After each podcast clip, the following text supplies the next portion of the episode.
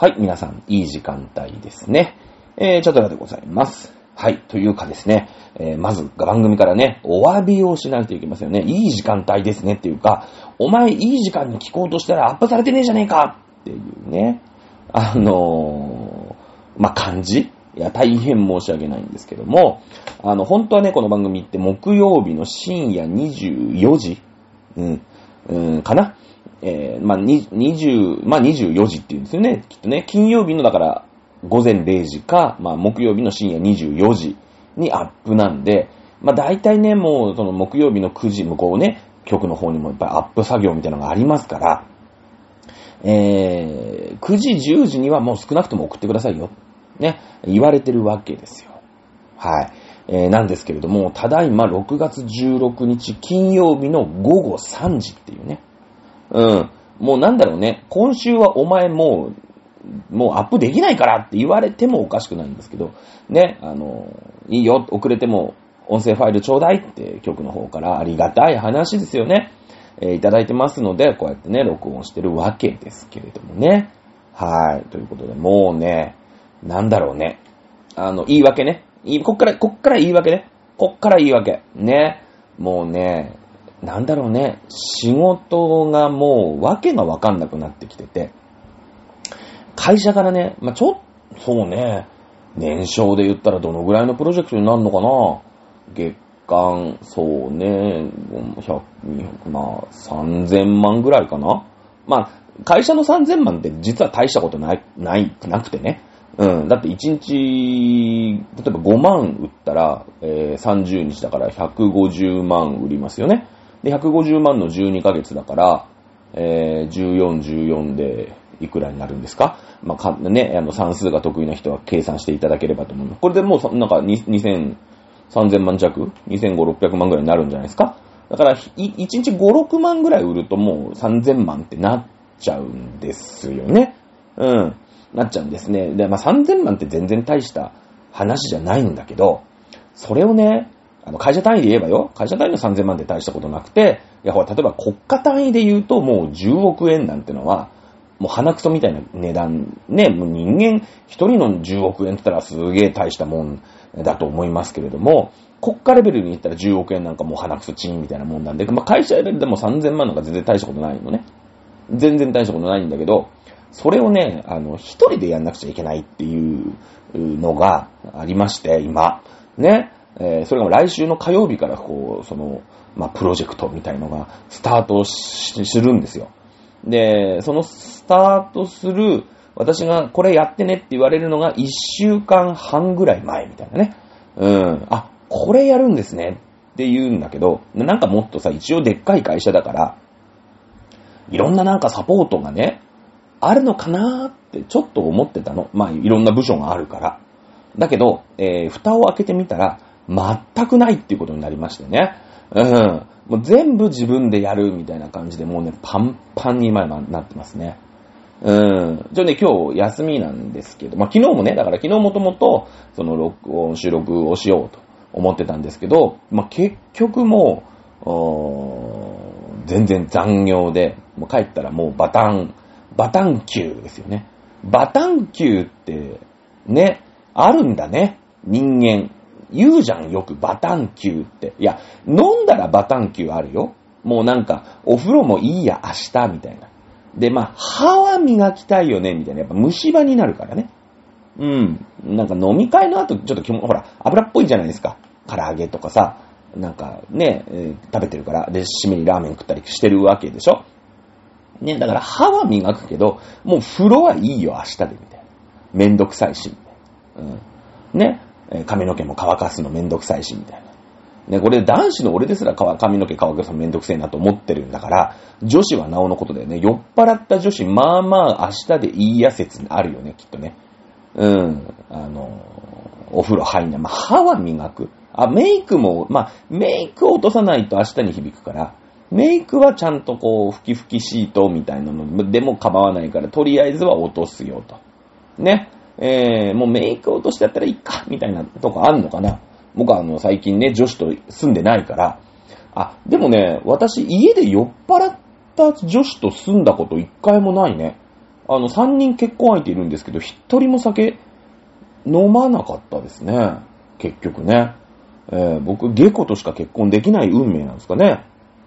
ね、僕酒好きなんでね、美味しくお酒を飲める子と結婚したいんですけど、なんだろうね、その、美味しくお酒を飲める子は、貴重だから なんか、一生飲んでたいじゃん。一生大事に飲んでたいから、えー、手を出さないっていうね、あの、ちょっと違う、違うところに行っちゃってるんですけど、だから、ね、もうだって、十何年とか、もうそれこそ僕のさ、ラジオの師匠とかはさ、もう二十何年、えー、まあ20年飲んでない、飲んでないのは、飲んでるのは嘘ですけど、でも14、5年ぐらいは一緒にご飯を食べたり、まあ私は飲んだりとかする間になってるんでね。そういうとこ、なんか手出さないんでね、多分ね。うん、お酒が好きなんですよね。お酒飲める人ってすごく貴重だなと思ってますけれども、まあまあ置いといて、ね、バタンキューしちゃったんですよ、昨日。で、今日朝ね、まあもうとりあえずちょっと早めに起きて、えー、収録して朝のね、えー、曲が動き出す前に、すいませんって言って送るつもりだったんですけど、もう案の定メールがね、会社のメール開いたらトラブルが発生してて、もうしょうがない出勤だと。でもね、あのー、今日ほら、一日出勤しちゃうとさ、もう帰ったらまた9時10時でバタン Q。まあだから、えー、バタン P かな？えー、OPQR か。ね、バタン Q の次はバタン R になると思いますんで、残念だけど、今日やるとすると、昨日が Q ですから、今日はバタン R になりますけれども、なっちゃうから、もうとりあえずちょっとね、トラブルだけは解消するけど、半休取らせてくれっていうことで今帰ってきてね、えー、撮っておりますよ。はい。ね、あのー、もう本当にね、やっぱ、でもね、もう働き盛り46歳ですよ。わかんないけど、働き盛りがいつなのかわかんないけどね、もうだって70何年働かなくちゃいけないわけでしょ、人生100年時代とか言ってさ、ね、私がもう70の頃にはもう75まで働きなさいみたいなね。まあ、昔の70よりも今の70の方が元気だから、働けちゃうからね。うん、きっと強くなってるよ。だって、織田信長の時代はだって人生50年だ。まあ、織田信長の時代嘘だな。あれは厚森って言って、あの、鎌倉時代の、その、踊りを踊ってるんで、その、あ、鎌倉時代のことを、うーん、なんだろう、こ、の劇の一部の舞を、織田信長が後世に踊ってるんですよね。うん。なので、まあ、鎌倉時代はだから人生50年だったわけじゃないですか。鎌倉時代はね。うん。まあ、だから信長時代はまあもうちょっと55ぐらいまでは平均寿命あったのかなうんちょっとわかんないですけどもね、そこまで調べてないですけれども、あのー、なってくるわけで、どんどんどんどんやっぱ平均寿命が今伸びてるじゃない。医療もさ、発達してるし、あと子供が死なないから、出産の時にね。えー、死なないから、その分でやっぱり平均寿命ってぐーっと押し下げちゃうじゃん。5歳で死ぬとかさ、2歳で死ぬとか、ね、あと出産の時に亡くなるみたいになる。まあ、出産の時に亡くなるのはあれ平均寿命に換算されるのかね。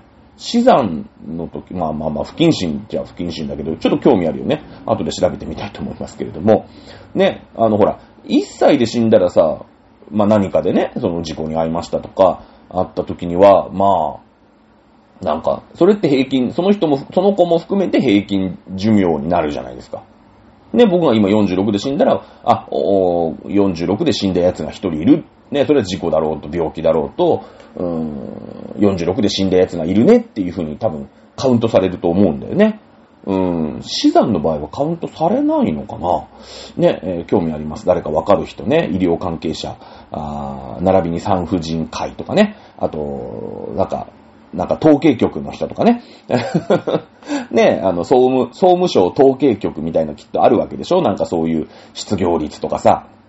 もうひたすら、なんか、表作ってる人。表、表とか、なんか、ね、そういう統計する人がきっとあるから、ね、その、なんか貿易赤字とかさ、そういうのやるじゃないですか、だって。ね、そういう人がね、知り合いにいる人はぜひね、あの、ここのチャドラーが、あそういうの気にしてましたっていうふうにね、あの、伝えて届けっていうことなんですけれども、そうなんですよ。ね。えー、いうことでですね、もう、ね、仕事パンパンです。はい。ということで、今週、まあ、仕事がパンパンな中、まあ、何がパンパンってね、移動が多いんですよ、とにかく。もういろんなところにこう、挨拶回りに行かなくちゃいけなかったりとか、えー、しなくちゃいけないんで、移動が多くてね。前回の放送はね、結構私自分で聞けました。自分の放送を。まあ、あの、残念ながらね、局の、まあ、ページから、こう、なんていうの、ダウンロード再生っていうんですか？あの、あとなんていうの？インストリーミング再生っていうんですか？あそういうのはしてなくて、僕は自分で持ってるから、その音声データをね。まあ、本当だったら、その局のページからダウンロードみたいのして、皆さんがどういう環境でね、聞いてるのかと。やっぱほら、生のデータと、その、アップしてネット経由のエンコードっていうのかな？されるデータとちょっと違うだろうから、そういうの聞かなきゃいけないんだけど、あのー、まあ、そこまで勤勉じゃないんで、自分のね、生データで聞き直すんですけど、先週、まあ、ざ、あですね、あの、残念なフリートークをしてましたね。うん。ね、まさか日本の歴史、まあ、特に建築史だよね。建築史。うーん、うん。建築史はい。筑紫県だよね。だから、あのー、日本の建築史を語るのに、えー、3匹の小豚出してくるからね。うん。まあ、あの、まあ、まあ、その、ね、雑談半分、ね、えー、歴史半分みたいな感じでね、結構ふわーっとした感じですけど、この間ね、ちょうど、えー、僕のね、お友達、この番組をよく聞いてくれるお友達と飲む機会があったんですけど、最近のチャドラーのね、あの番組の低たらくびは何だと。ね。なんか浅いと。うん。いうね、あのー、ご指摘、ご意見、ご要望、ね、えー、用法用量が、をいただきましたよ。ね。あのー、でもね、方や、先週その3匹の小豚の話したじゃないですか。日本ではね、えー、健在といえばもう2番目の兄貴の、木だよね。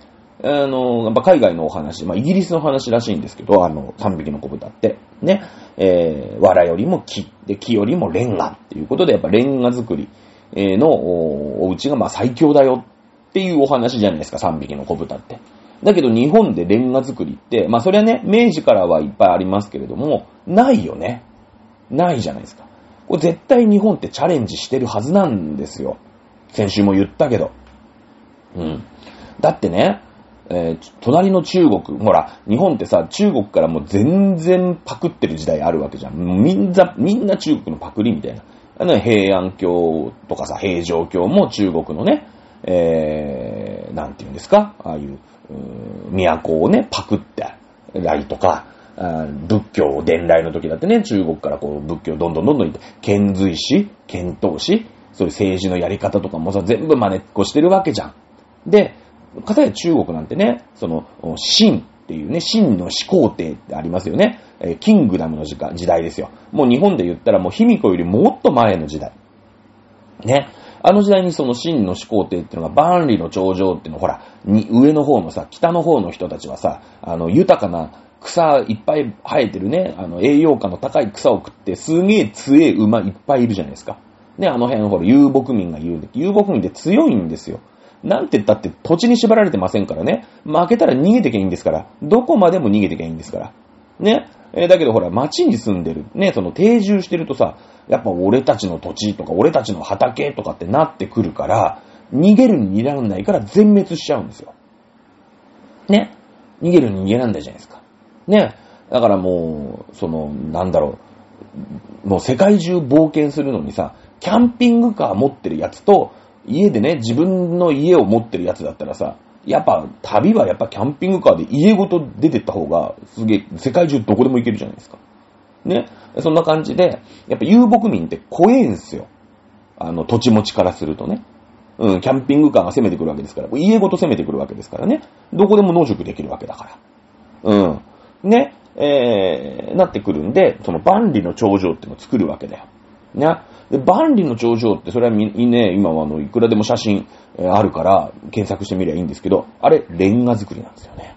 レンガ作りなんですよ。なんかそのね、うん、万里の長城のレンガを、ね、これは万里の長城のレンガだっつって、あの、地元のやつがね、勝手にくすねて、壊して、その、ほら、ベルリンの壁の破片みたいな、あるじゃん。なんか。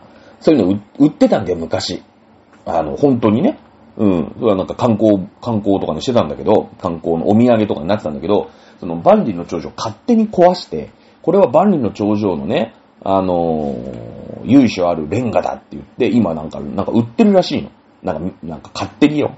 ね、あのー、それはほら、すげえ目立つところに、でっこそこそ撮ってたら、それは警察とかも、あの、ほら何やってんだお前っつって怒るけど、あれ万里の長城ってほら、何、何百キロ、何、ね、ね、何千キロってあるから、そんなさ、警備がガチで見てないとこなんかいくらでもあるから、その辺に住んでるやつが夜中にね、キコキコキコキコってね、ゴンゴンゴンってやって、レンガ取ってもわかんないの。で、売っちゃうんだって。ね？うん。で、その、まあ、調べられてもさ、本当に万里の長城からくすねてきてるから、その、ね、なんかその辺のレプリカとかじゃないわけよ。その辺のレンガじゃなくて、本当に時代的にも、なんかその時代のレンガだったりするから、ね、なんかそういう闇ビジネスみたいのがあるんだって。まあまあ、そのぐらい有名な、その建材としては有名なわけよ。もう、紀元前ぐらいから、もう当たり前に使ってんのね。うん。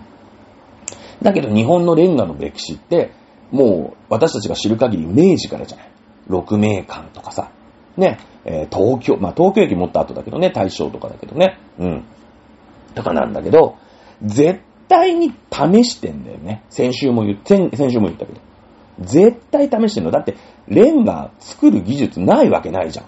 もうだって日本人1万年前から縄文土器作ってるわけでしょ。土こねて、火の中入れたら硬くなる。ね。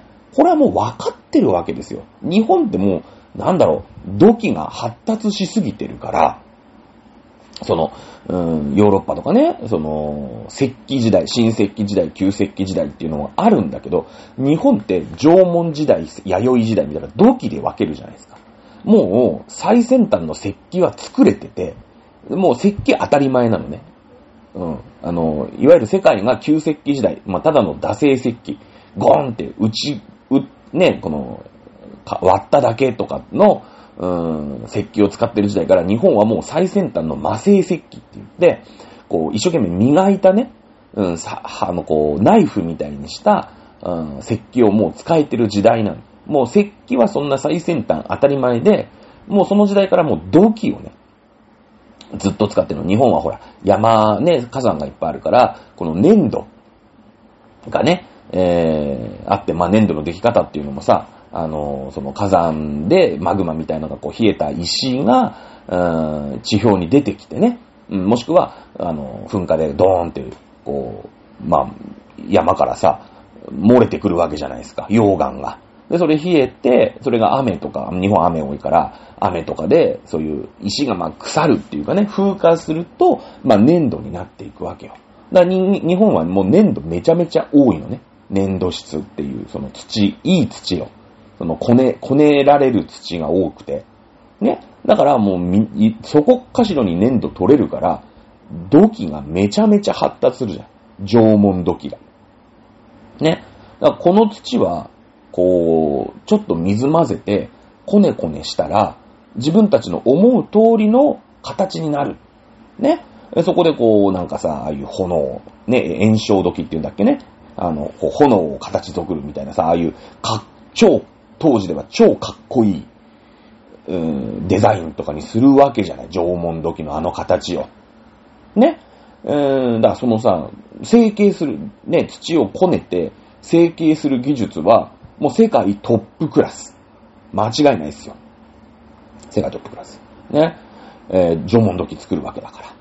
ね、ただの器じゃないですよ。なんかこう、縄目の模様を入れてみたりとかさ、かっこよくするわけ。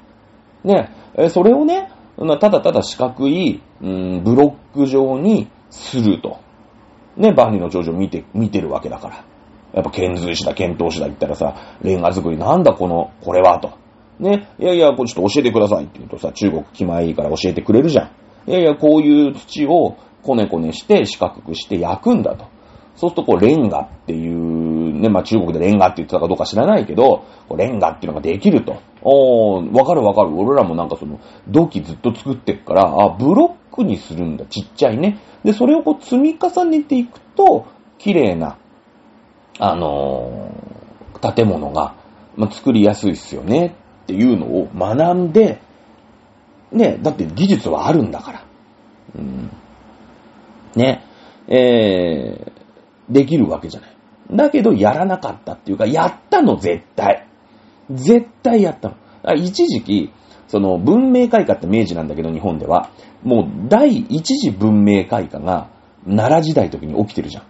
その仏教伝来とかさ、あの時代その、うーん、遣隋使だのね、えー、まあ、検討して、その後検討しなんだけど、そういう中国とちょっと関わりを持って、えー、行こうみたいな、そういう文化を取り入れようみたいなね、大化の改新とかさ、えー、大法律令とかね、いわゆる中国のその法律って、国を守る法律ってどうなってんのかなみたいなのどんどんこう、輸入をしたね。で、2回目のその明治の、うーんと、文明開化ってのはこう西洋のね、あの、と、まあ、の最新文化をま取り入れるっていう話なんだけど、その、まあ、西洋はまだね、日本行けないから、東洋の、まあ、中国様の、えー、スペシャルな、こう、いいね、え、技術をどんどん取り入れようっていうのが、こう、第一次文明開化なわけよ、日本の。奈良時代とかだよね。多分ね。飛鳥、奈良。うん、この時代ですよ。ね、聖徳太子とかがもう、なんだろう、だから、明治で言うとこの岩倉智美とかさ、ね、伊藤博文とかさ、ああいうその、うーん最先端の文化を取り入れた明治新政府みたいなのが聖徳太子。まあ今で言うと馬宿王ですよね。うん。聖徳太子ってのはこう、死んだ後にね、あの人はもうすげえ人だから、すげえいい名を送ってあげよう。まあ、これもまたね、私、この授業で言ったことあるけど、多分、えー、あんないい人だったのに、最後、非業の死を遂げてるから、かわいそうだから、いい戒名をつけて、まあ、今風に言うとね、いい戒名をつけてあげようぜっていうことで、小の字、ね、せ、せ、せだよね。っていう字もあるし、徳、うん。っていう字を、うん、送って、聖徳太子ってあの人を呼び、呼ぼうよっていう風にした。まあ、っていう経緯があるって話昔したよね。うん。したじゃないですか。あの、徳がつく天皇、基本的に、あの、非業の死を遂げている説、みたいなさ、やりましたよね。うん、門、門徳天皇とかさ。で、何にも悪くないのにさ、いきなりバーヤに連れてかれてね、えー、ぼちゃんと落ち、あの、なん、なんて言うんですか、えー、壇の裏でね、戦うから、三種の神器と一緒に、受水自殺をね、させられる、無理心中だよね。無理心中させられるみたいなさ。あの、そういうね、そういうちょっと非業な死を遂げてるから、最後ね、あ、あの人はきっと、な、そんな何もなければいい天皇になったに違いないっていうことで、徳っていう字をこう送るみたいなのあるんだよね。うん。あるので、まあ、聖徳太子っていうのは、まあ、馬宿王。当時、生きてる間は馬宿王っていう風に呼ばれてたと。いう風にされてるんだけど、あの時代がだから第一次文明開化じゃん。その、東洋のね、中国からどんどんどんどんその、いい文化をね、取り入れてる。もちろんその時にね、あれですよ。あの、はっきり言ったら、そのレンガ作りの建物の、うん、ノウハウ、こういったものは当然、うん、あの、日本に入ってきていたでしょうね、おそらくね。うん、と思いますよ。まあ、あの、その世界の常識って、本当に一人に、あの、なんだろう、じっぱ人からげに言うと、日本の非常識なんですよ。まあ、逆に言うと、日本の常識って世界の非常識なんですね。あの、私たちは日本人ですから、日本に生まれてその日本の風土、国土、うーっていうものが、うん、すごく当たり前だと。いうふうに感じて、日々生活してると思いますし私自身もそう思ってますね。え、日本にいるのが当たり前だから。私も海外の生活の経験ありませんからね。うん。えー、なってくると、その、でもね、よーく見ると、あの、日本の常識って、まあまあ世界の非常識なんです。このレンガ作りの建物がないっていうのも、本当に非常識なんですね。非常識なんです。はい。あのー、世界の中で、えー、日本だけ何々みたいなね、いうこと、まあもちろんその同じような気候風土の国だと同じようなね、地震が多い。例えばアイスランドとかさ、ああいう地震が多い地域ってあるじゃないですか。まあアメリカの、うん西海岸とかね。まあアメリカの西海岸ははっきり言って1000、そうね、5、600年ぐらいまで人がまずそもそもいませんから。ね、あの、いわゆるネイティブアメリカン、インディアンぐらいしか、インディアンって言っちゃいけないんだけど、ネイティブアメリカン、ね、いわゆるインディアン、しか、が原始的な生活をしてるだけですから、あのー、そもそもそんなレンガ作りの建物なんかなくて、えー、それこそ明治のね、えーアメリカの西海岸に建物が立ち始めたので、日本と、日本のね、えー、明治時代ぐらいなもんですから、まあそうするともう、なんていうの？えー、まあレンガ作りの建物ね、近代ですからね、もうね、まああるとは思いますけれども、うーん、日本もね、やってんすよ、絶対。ね、やってんだけど、結局レンガで作った、あ建物は今残ってないの。で、その、じゃあね、じゃあチャドラさん言う、言うときますよと。うん。ね。えー、そのレンガでこの、例えば寺院を建てましたとか、えー、そうだな、なんかそういうさ、橋、橋とかをね、レンガで、えー、建てましたよとかっていう記録残ってるんですかっていうことになるよね。やっぱりこう歴史としてはそういうことになるじゃないですか。ね。え例えばなんか、例えば1000、1000年でも800年でもいいんだけど、800年にどこどこに、え大きな橋を作ったと。これはレンガで作ったんだけど地震で壊れてしまいましたとか。ね、大きな、あまあ、例えば大仏殿を作るときに、えー、ここはレンガ作りにしたんだけれども壊れちゃったんで、もう一回木で作り直しましたとか、そういう記録残ってるんですかっていうと、それは残ってないんだよ。残ってたら、その、うーんと、今ね、私たちが、えー、日本のね、その、レンガ作りのお家、えー、まあ、レンガ、日本のレンガという文化には、明治から始まったなんて、教わらないですよね。うん。あの、奈良時代に、えー、から始まったんだけれども、全部壊れてしまったと。いうことにはなるわけなんですね。それ至極ご指摘ごもっともなんですよ。だけどね、当たり前すぎるものって誰も書き残さないんですよ。うん。当時、その最先端のそのレンガというもの、ね。で、そして、えー、全く新しいものじゃないわけですよ、レンガって。今まで自分たちでこう、ね、あの、粘土こねこねしながら縄文土器作ってるわけですから、まあそれをね、だからなんだろう、縄文、縄文土器ブロックを作りゃいいだけの話じゃないですか。だから別に珍しくもなんともない。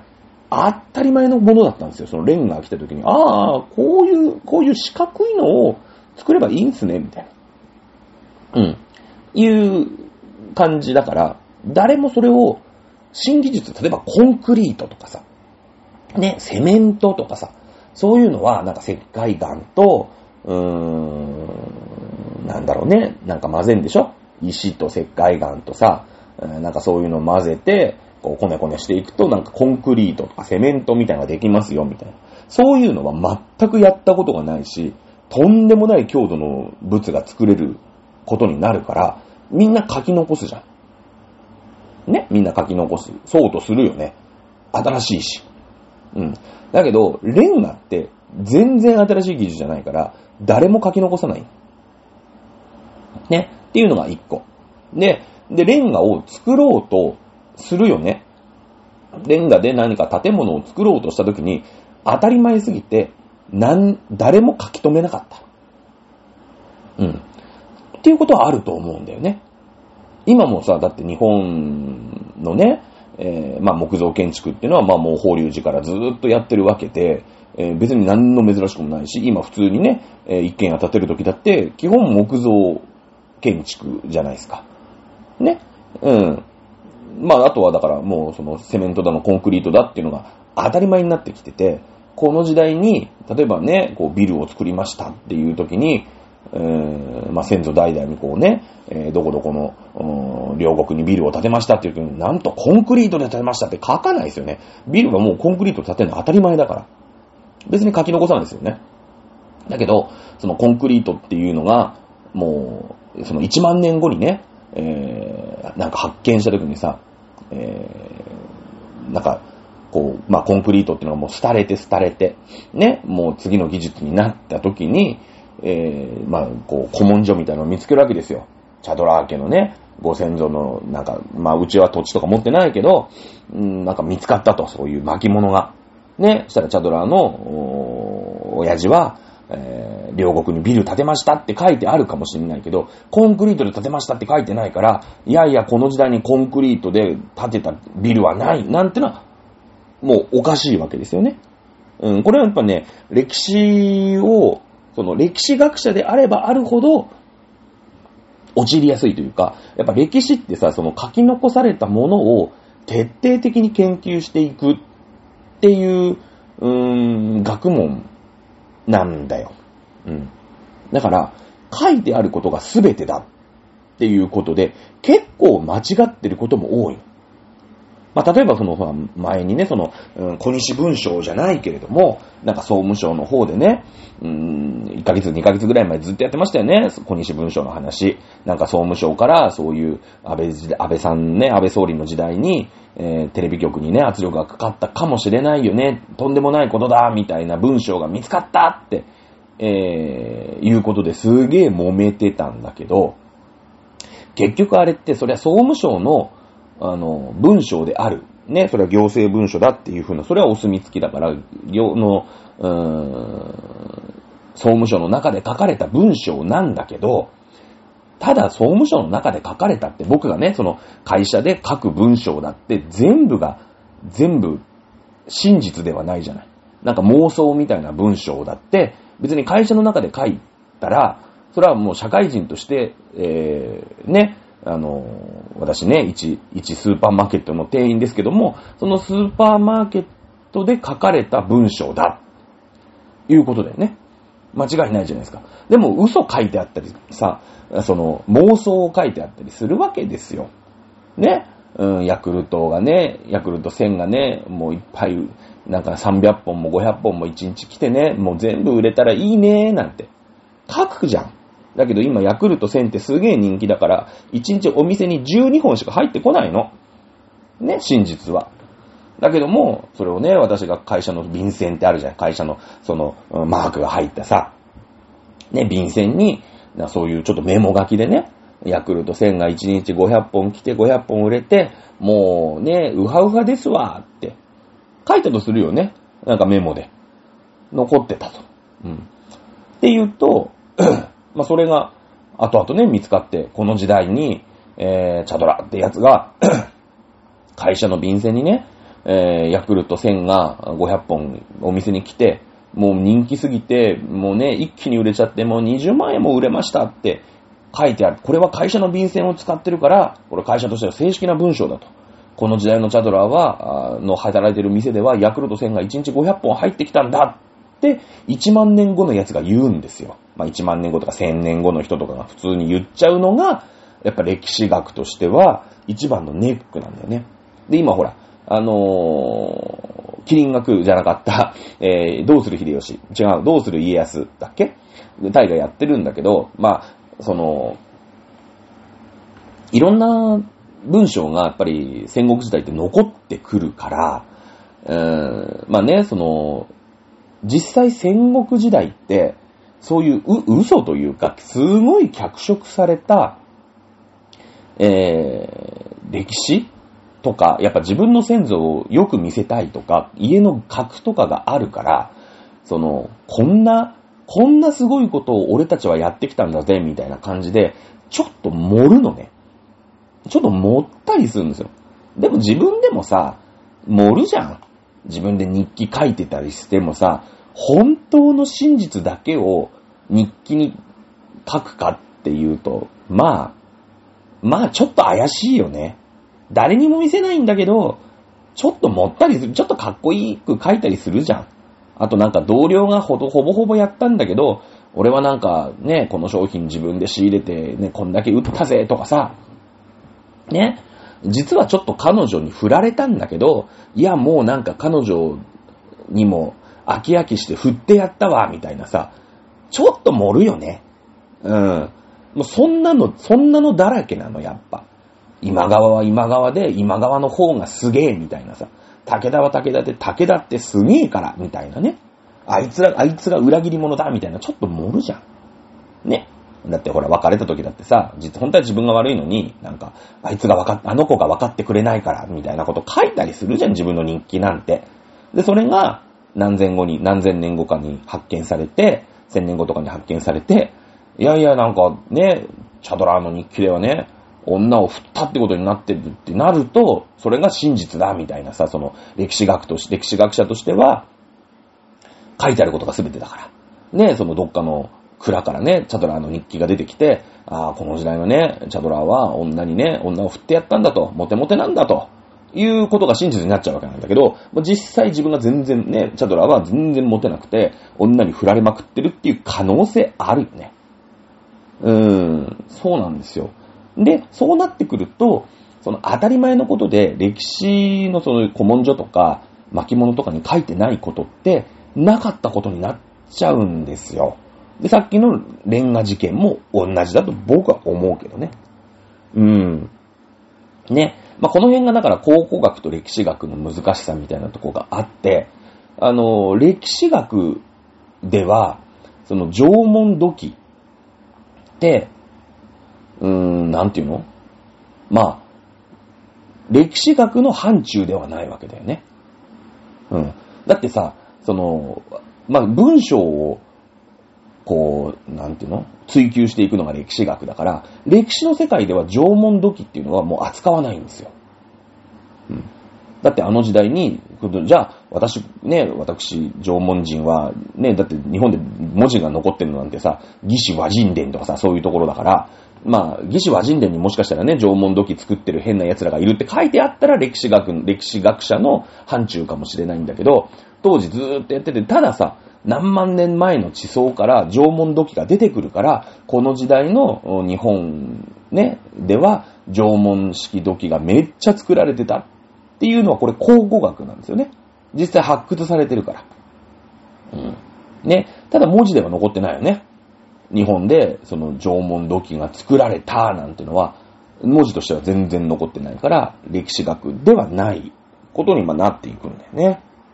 うーん、ということでね、まあ、前回ね、その本当に雑談の中で、雑談が長くなっちゃって、もう1時間近くになっちゃったから、あの、もうこのままちょっと歴史も絡んでるし、いっかっていうことでね、3匹の小豚編っていうことでお送りしたんですけど、まあ、歴史的に解説する、ね、えー、もうちょっと学術的に解説すると、こんな感じかなっていうところですね。はい。そんな感じです。まあ、やっぱね、日本ってちょっとね、変なところにあるんですよ。ちょっと特別なガラパゴスのところにあるので、日本の常識って非常に非常、日本の常識って非常に世界の非常識だったりするんですね。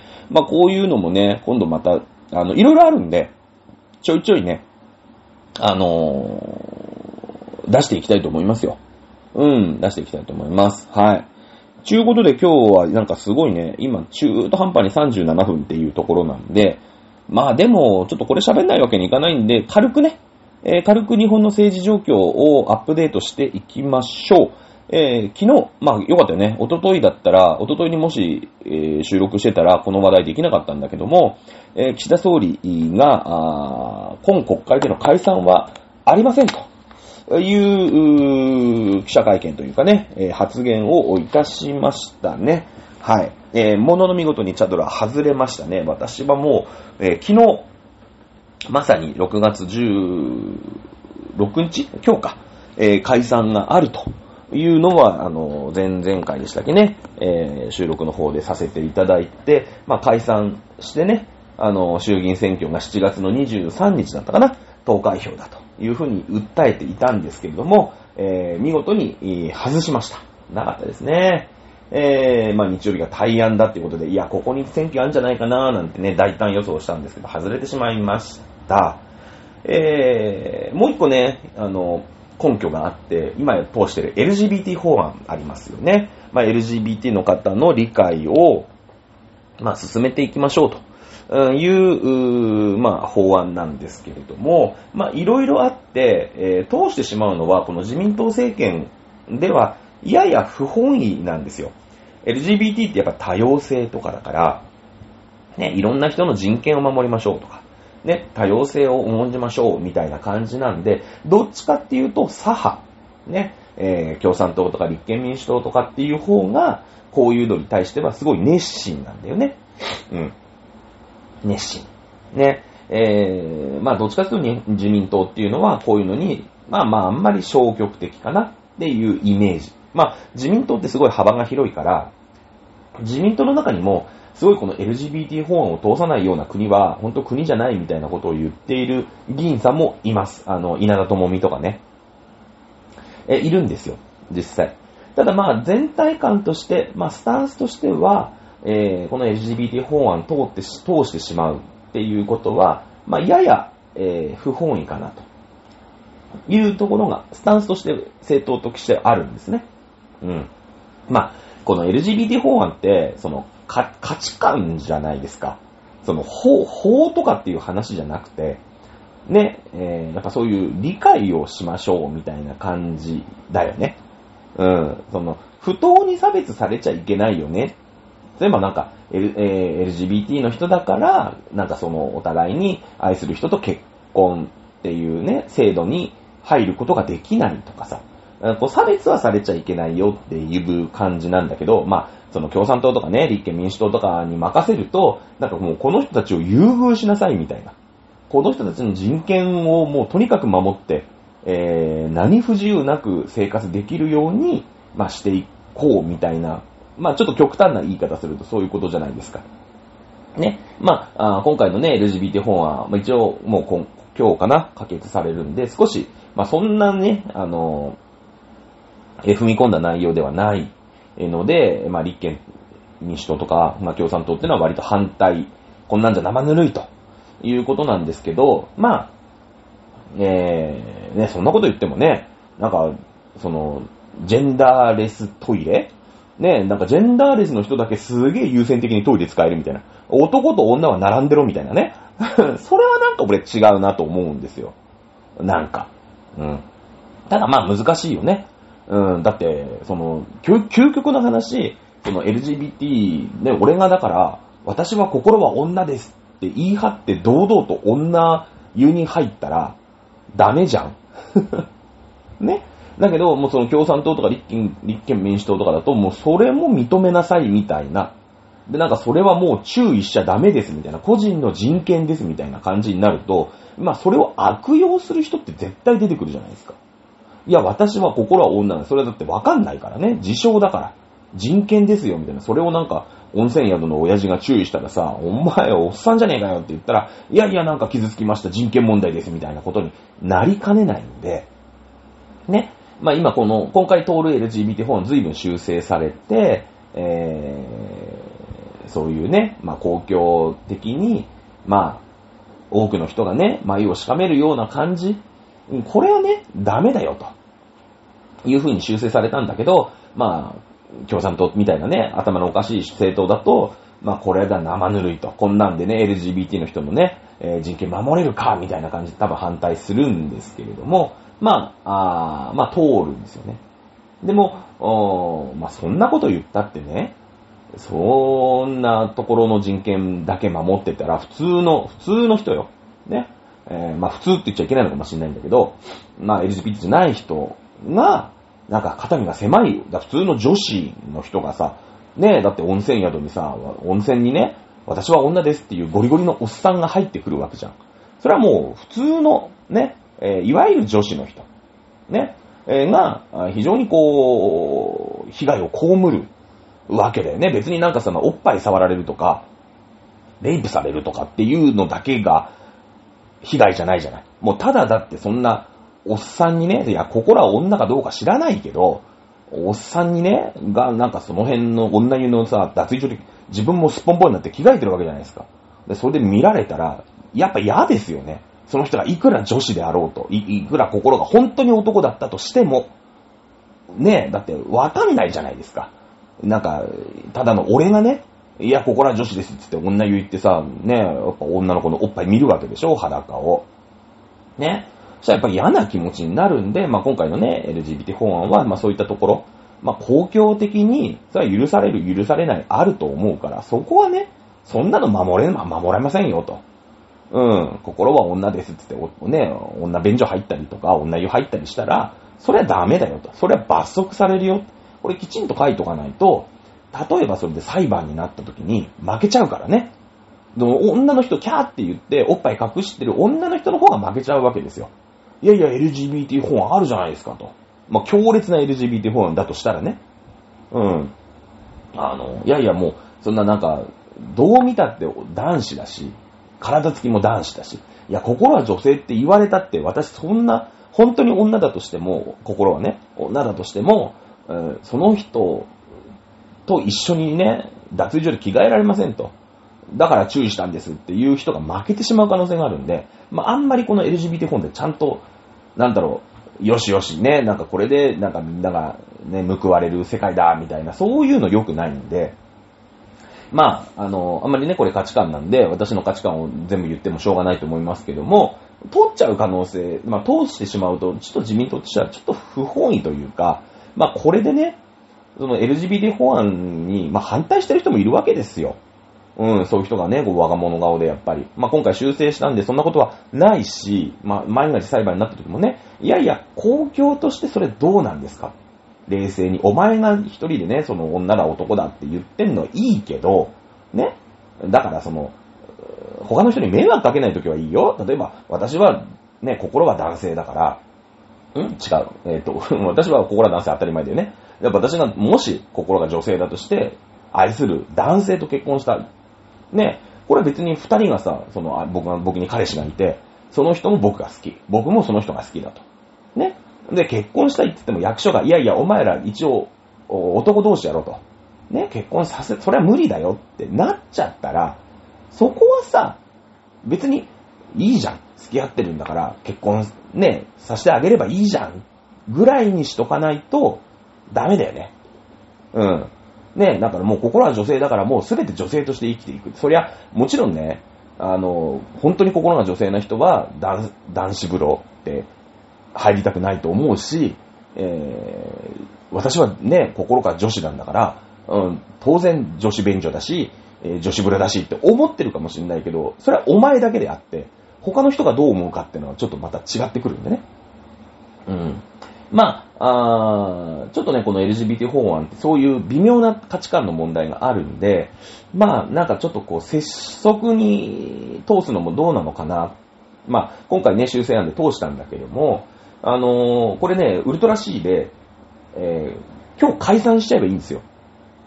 今 LGBT 法案参議院で通ったのかなで、これで衆議院で可決すると一応法案通るんだけど、まあ、一応ね、この LGBT もね、まあそういう今、世界中のこういう流れの中で、そのゲイとかさ、レズとかね、えーそういうのをちゃんと認めていきましょうみたいな流れの中で、この間 G7 やったじゃないですか。G7。で、その G7 が多分絡んでて、そのバイデンが、バイデンってのはその人権派弁護士なんですよ。だから日本で言うと、その立憲民主党、まあ共産党まではいかないけど、立憲民主党的な大統領であるのは間違いないのね。で、えー、まあ岸田さんとしては絶対に G7 成功させたいじゃん。まあ結果成功だったんだよ。バイデンも来ました。ゼレンスキーも来ました。ね、各国 G7 の首脳来ました。ね、それから、あインドのモディさんとかね、えーいろいろ読んで、もう、広島っていうところでね、まあ、原原爆資料館まあ一応あれは東館に行ったっぽいね、おそらくね。うん、本館のその原爆のひどさとか、え悲惨な状況っていうのをさすがにバイデンに見せるとか、うーん、まあイギリスのスナク、うーん、とか、まあいろんな人に見せる、まあ核保有国に見せるってのはちょっと忍びないんで、あの、そこはね、多分、東館って言って、その、うーん、核っていうのの開発はこういう経緯を持って開発されましたとか、えーこういった威力がありますみたいな、そういう資料の東館におそらく行ったんだと思います。おそらくね。おそらくね。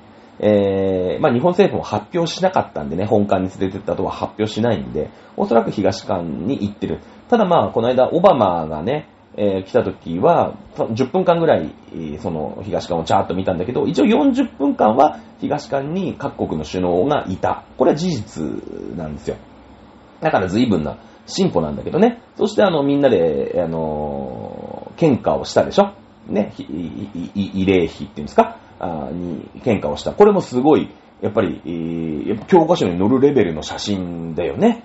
うん、やっぱりみんなで、まあもちろんそのロシアが追い倒してるから、ね、核っていうもので、え一般市民を脅かすなんてことは良くないっていうメッセージだから、これ非常に岸田さん、あの、運が良かったですよね。普通できないと思います。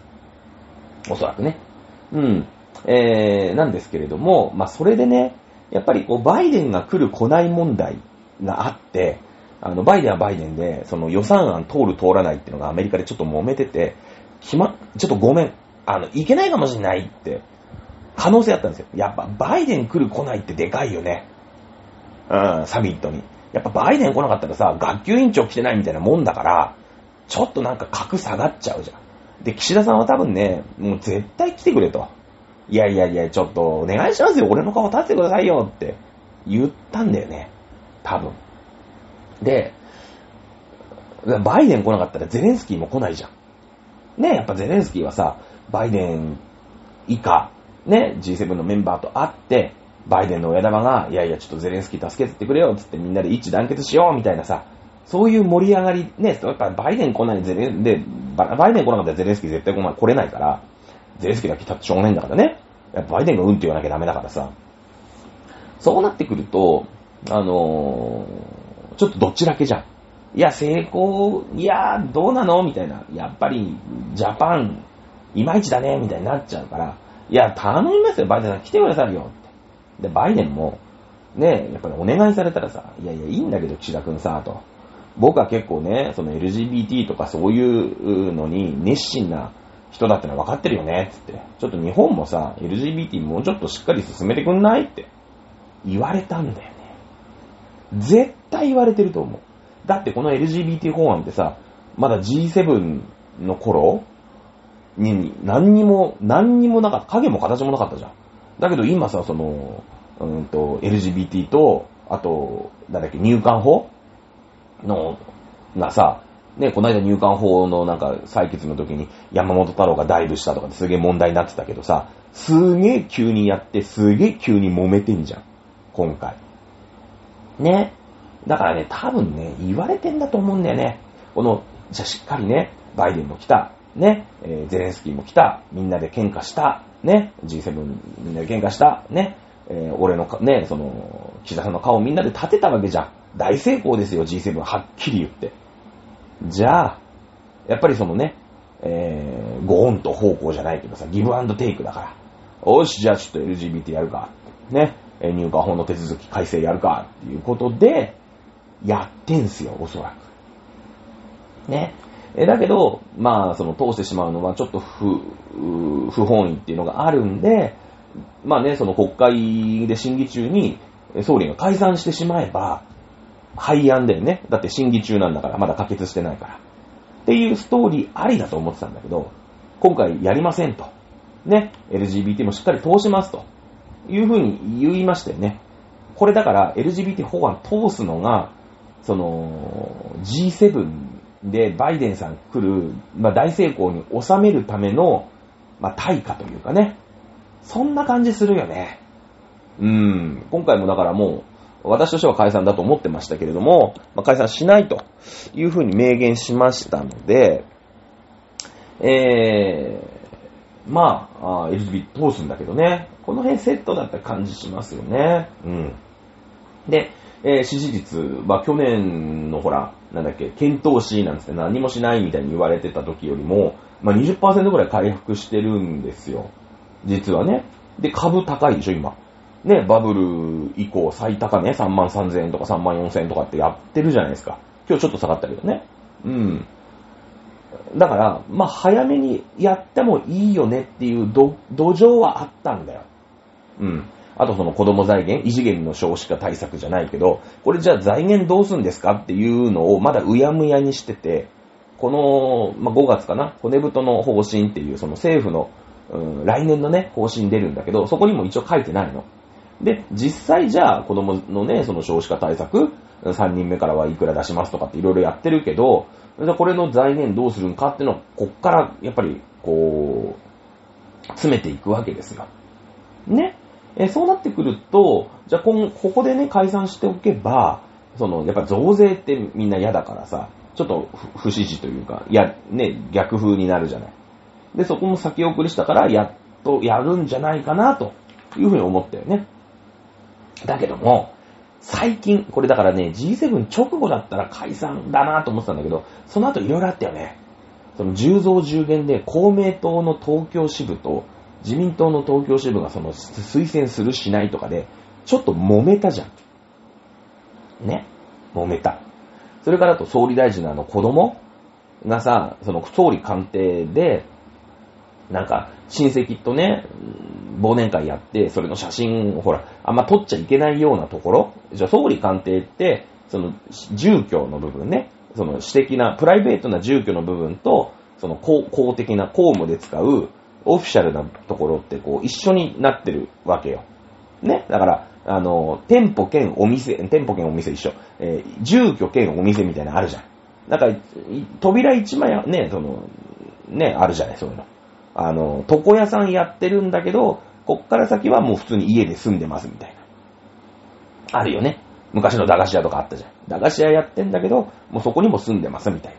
でも、お昼とか言えない時はなんかもうおばあちゃんが言ったら奥から出てくるかも、みたいな、そういうのあるじゃない。あんな感じだから、まあ一応オフィシャルのところでね、写真撮るのは、まあどうなのと。いいのは、まあ絶対ダメとは言わないけど、ちょっとそういうの良くないよね、みたいな。ね。えー、しかもそれがまあね、流出しちゃったみたいなのがあったり、その長男のね、えー、秘書官をじゃあそういうことするんで、けじめも取れない、そういうオフィシャルとね、えー、プライベート、まあなんか、インスタかなんかに載っちゃったんだよね。なので、そういうのをね、やる秘書官は、まあやっぱり、えー、良くないっていうので、更迭したりとかするんで、じゃあ今やると、ちょっと落ち目なんだよね。正直ね。うん、なんか悪いニュースがポンポンってちょっと重なっちゃったんで、まあやめようかなっていう感じもするよね。で、総理大臣の任期、まあ総理大臣の任期というか自民党の総裁の任期がまだ先なのよ。来年の9月まであるから、そこで、まあ今回ね、えー、総選挙やって勝ったとしても、まあ勝ったというか、大負けしなかったとしても、どうせ来年また選挙があるから、ちょっと、ちょっと開くじゃん。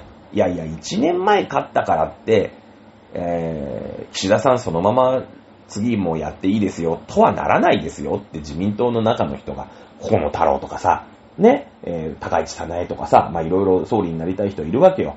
ね、林義正とかさ、やっぱ次の総理大臣俺だぞ、私だぞっていう人いっぱいいるんだけど、いや、1年前の選挙ですから、ちょっとここはもう一回選挙ね、そのギリ、ちょっと前のね、その総裁選やるちょっと前の選挙で勝ってたら、いやいやもう岸田さんが総理大臣っていうことで国民がね、投票したんだから、これはもうそういうことなんですよねって言って投票しないの。そのいろんな人立候補しないの。あ、岸田さんですねっていうことで終わるんだけど、今選挙やっちゃうと、1年間、ね、1年以上、1年2ヶ月ぐらいの前の選挙だから、いやいや岸田さん1年2ヶ月前の選挙は、その来年の9月にな、9月の段階で、えー、信任されてるっていうのはちょっとこれ無理ないですか？つって。ちゃんともう一回選挙やりましょうよって、周りがやいのやいの言ってくるから、いや、ここで選挙するのあんま得じゃねえな、いうのに、まあ、岸田さんが思った可能性あるよね。うん。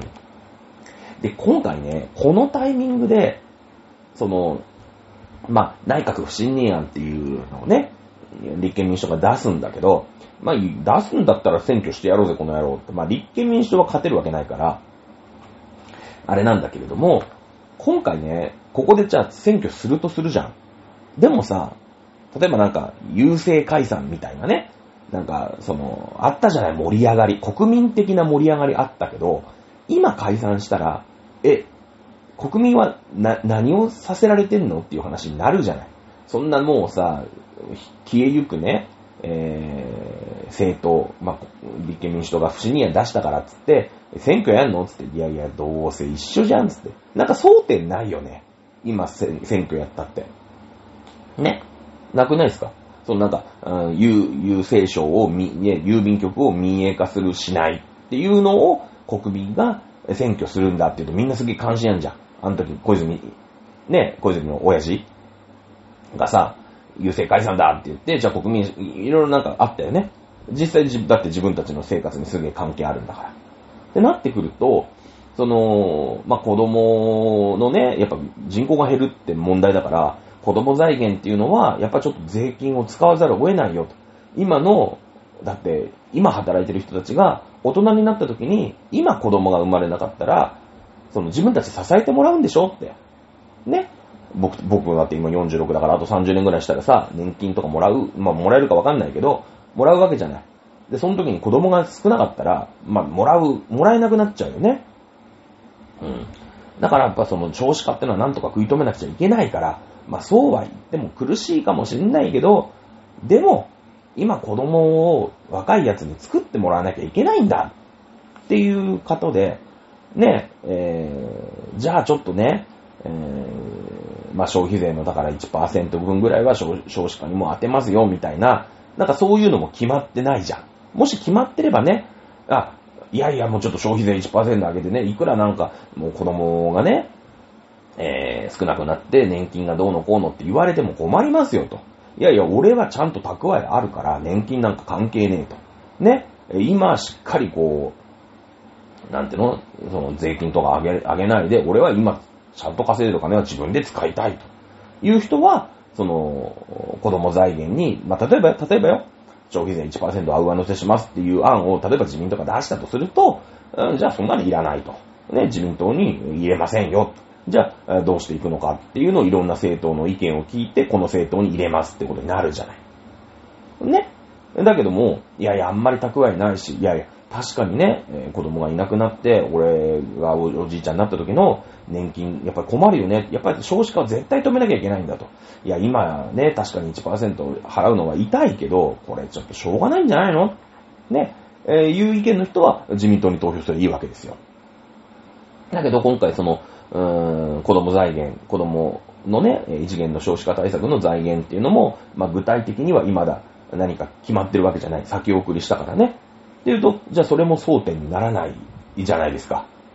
だって、岸田さんはね、例えば増税って言っちゃったんだったらね、あのーそれを争点にできるよね。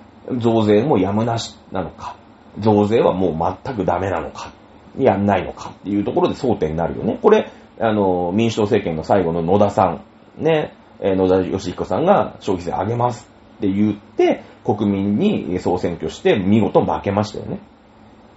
うん。同じですよ。ね。いうことで、今回その異次元の少子化対策も争点にならない。ね。全く盛り上がらない選挙になるのはもう目に見えてるんですね。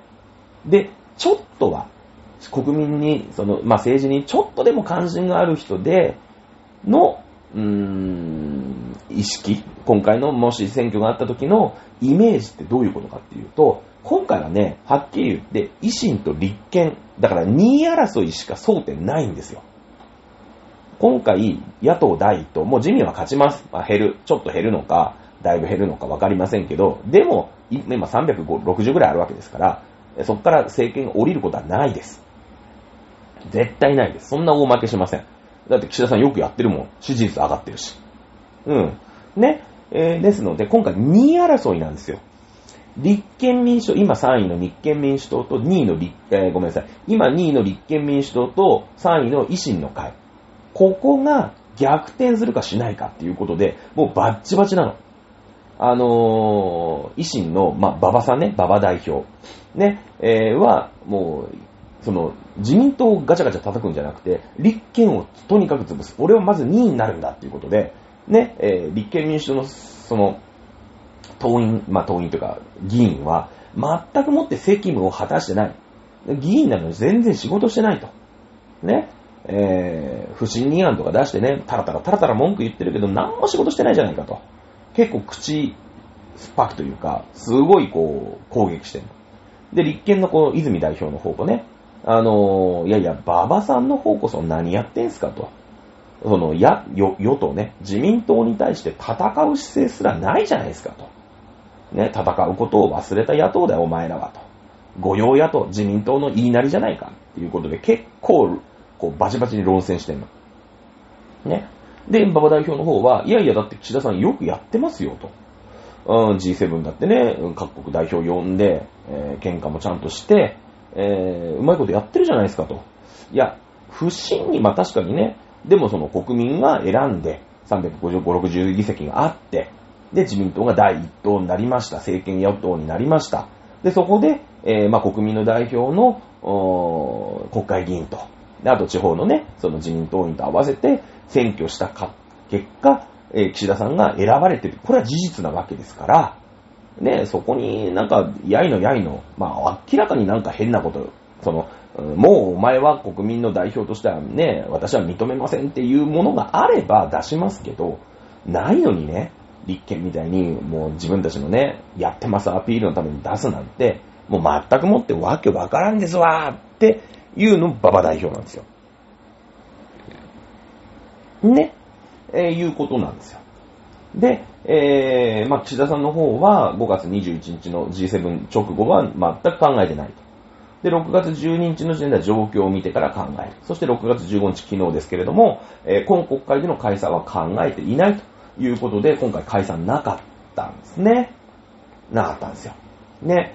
えー、というう歴史、歴史というかね、この日本の政治の状況ですよね。はい、今回、えー、ありませんでした。まあ、その、2位、2位争いね。だから今回選挙やると、やっぱ維新が勝ちすぎるんじゃないかと。もう国民の関心が、その、維新対立憲、うん、っていうところに全部持ってっちゃうから、国民の関心が、もう維新にね、こうちょっと流れちゃうんじゃないかと。自民党に全く関心を持たれないんじゃないかと。いうことになると、うん、今回必要以上に今選挙やると維新勝たせちゃうんじゃないかと。ね。えー、いう話で、あと半年とかも経つと、その、今度憲法改正とかっていう話になってくるわけよ。ね。えー、そうなってくると、じゃあやっぱりね、国防とか、安全保障とか、いうことになると、他の党じゃちょっと厳しいよね。やっぱり自民党だよね。っていう話になってくるじゃないですか。ね、やっぱり一番経験もあるし、な、なんせ、ね、えー、戦後ずっと、まあ、ほぼ、と日本新党の細川森弘の時と、それから、あと民主党政権の時ね、えー、2年半ぐらいでしたかな。それ以外は、あの、まあ、どういう形、いろんな形であれ、まあ、例えば、あの、社会党と組んだ時もありましたよね。自社さ政権、政権とか言ってさ、村山富一の時に、ね、えーあの、村山富一が、まあ、社会党の、うん、党首のでね、総理大臣やってた時も自民党はもう政権にガチガチにいましたからね。うん。あの、終戦からずっとその日本の国防っていうのを、まあ、担当してきた、党だから。やっぱりそういう憲法だなんだってなってくると、自民党にも脚光が当たるじゃないですか。今、党首討論なんてさ、一応集めてやるけど、もう維新と立憲がバチバチバチバチやって、終わっちゃいますよ。で、他の人たちははっきり言って替えの外だよ。うん。あの、テレビとかでね、NHK とかたまに党首討論とか日曜の朝とかやってる、やると思うんだけど、もし選挙になれば。はっきり言って替えの外、国民の関心、せもともとないんだけど、国民にの政治に関心がある人の関心が、もう維新と立憲どっち勝つのどっちが2位になるのっていうだけなんですよ。全く盛り上がんないんですよね。うーん。なので、ちょっと避けたのかな。ね。えー、その、立憲 VS 維新に、えー、自民党悪いけど、ね、いっぱいいるからさ、そこにこう割って入る話題が、ちょっと作り出せる要素がない。これがまあ、解散が今回見送られたっていう、まあ真相なのかなというふうに私は思っております。はい。ということで、えー、前回はね、まあ、前回その雑談の中から3匹の小豚の話、ね、日本にレンガ作りありません。日本超ガラパゴスです。これもね、えー、いろんなところであるんですよ、実は。あの、まあ、ちょっと予告編になるんだ。すべての道はローマに続くってあるんじゃない？ね、えー、もちろん日本だってすべての道は江戸に通じているんですけども、あのー、ローマってね、ローマ帝国の時代から全ての道はローマに通じてるんですけど、ちゃんとね、舗装されてんですよ、道が。うーん。まあ、石畳だけどね。日本ってさ、東海道中膝栗毛？とかさ、なんだろう、富岳、富岳三十何十六景とかさ、あと、東海道53次のね、あの、長谷園のお茶漬けのやつ見てもさ、一個も舗装されてないじゃん。これなんでかとかね。いろいろあるんですよ。面白い話が。ね、その辺またちょいちょい、ちょいちょいやっていきたいと思います。はい。ということで今回は前回の補足と、ちょっとね、えー、日本の政治がまあ一つ動くというか、動かなかったっていう動きを見せたのでね、その辺の解説しました。ということで、今回は以上になります。また来週お楽しみください。仕事は頑張りましょう。はい。ということで、チャトラでした。はい。また来週お楽しみください。さよなら。